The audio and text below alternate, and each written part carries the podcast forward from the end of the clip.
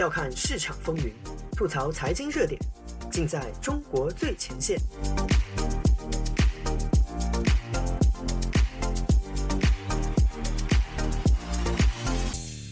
欢迎收听自由亚洲电台，这里是中国最前线，我是主持人子昭。上周四，日本前首相安倍晋三先生突然遇刺身故，再次表达我个人的深切哀悼和对恐怖行为的谴责。简中网络报名无端端狂欢的丑态，我就不去说它。本台已经有大量报道。安倍阁下在任上为日本人民所做的贡献，也无需我重复。我今天正是想从他这样一个指标性人物入手，梳理和中国同属东亚汉字文化圈的日本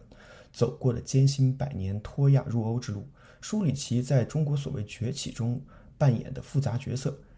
可以以此来比较中国可能的未来。都说中国人什么事情都可以怪美国，任何时候都可以骂日本。这两个国家，尤其是后者，很多时候只是个仇恨训练的抽象符号罢了。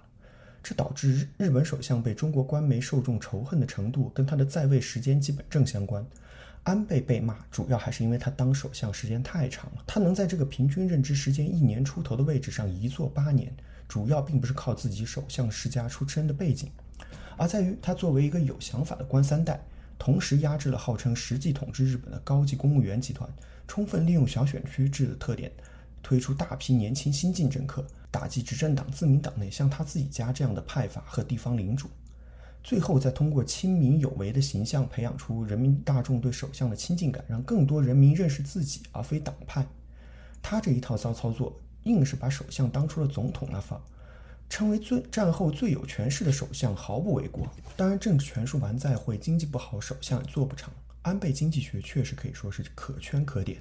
虽说这印钱放水促投资、减税发钱促消费、货币贬值促出口，很多人认为就是普通的量化宽松老把戏，也造成了日本现在惊人的国家债务水平。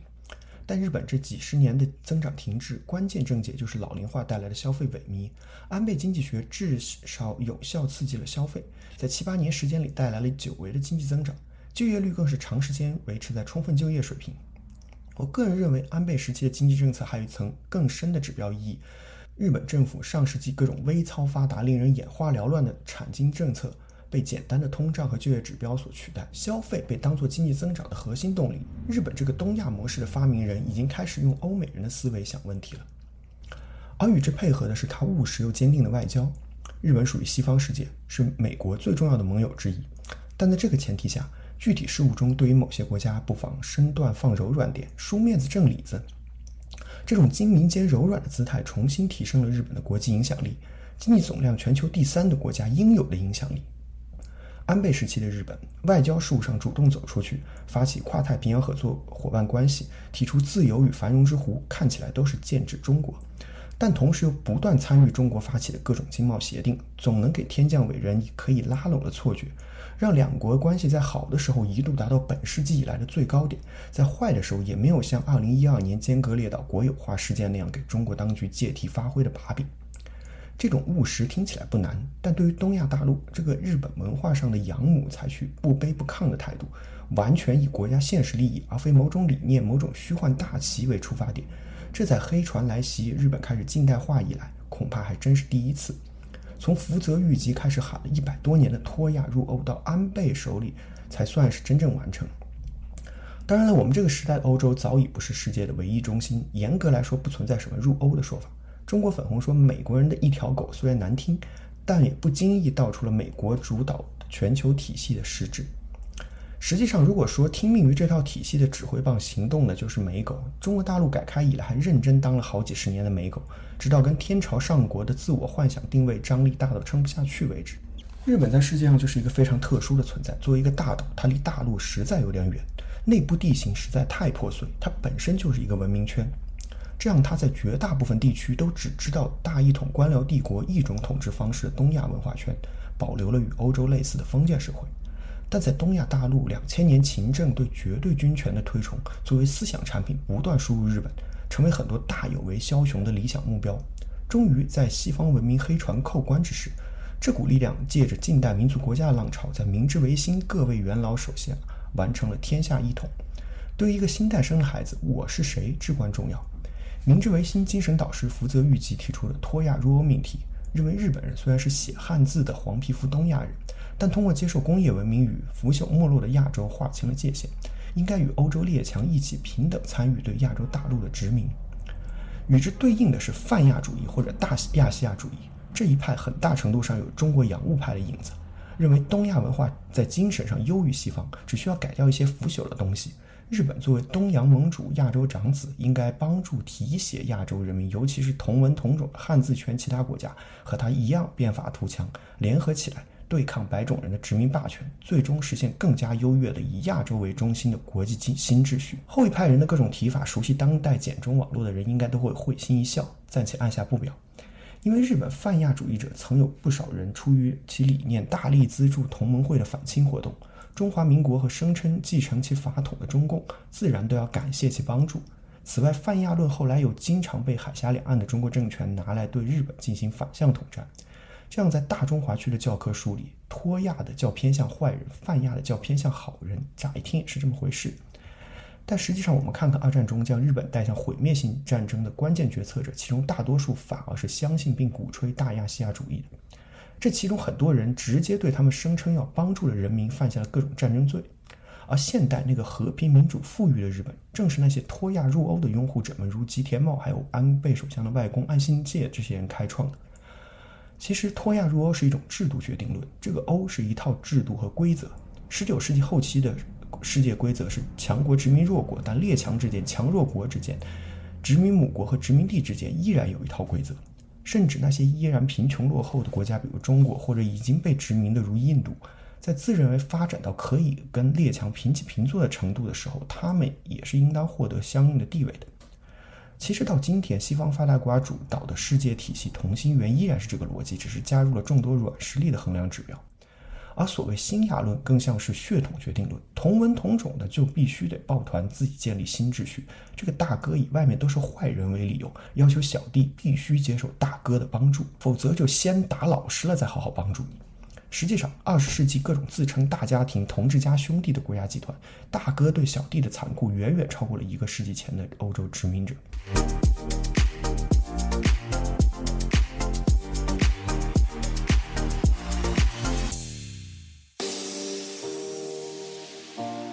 用财经视角剖析热点中的深层逻辑，嬉笑怒骂间把握喧嚣下的中国脉动。内容相当靠谱，形式绝不严肃。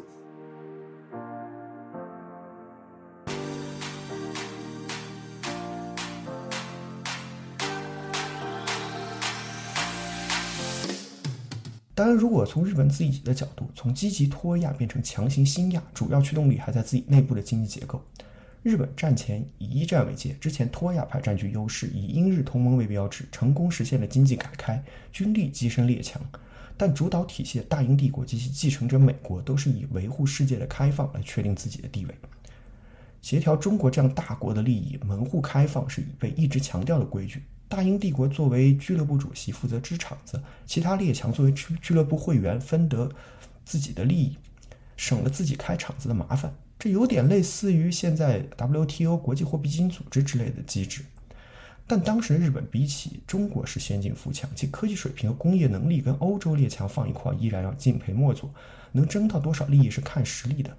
跟自己拼命要入的欧一起去亚洲大陆上殖民，好像永远要别人吃肉我喝汤。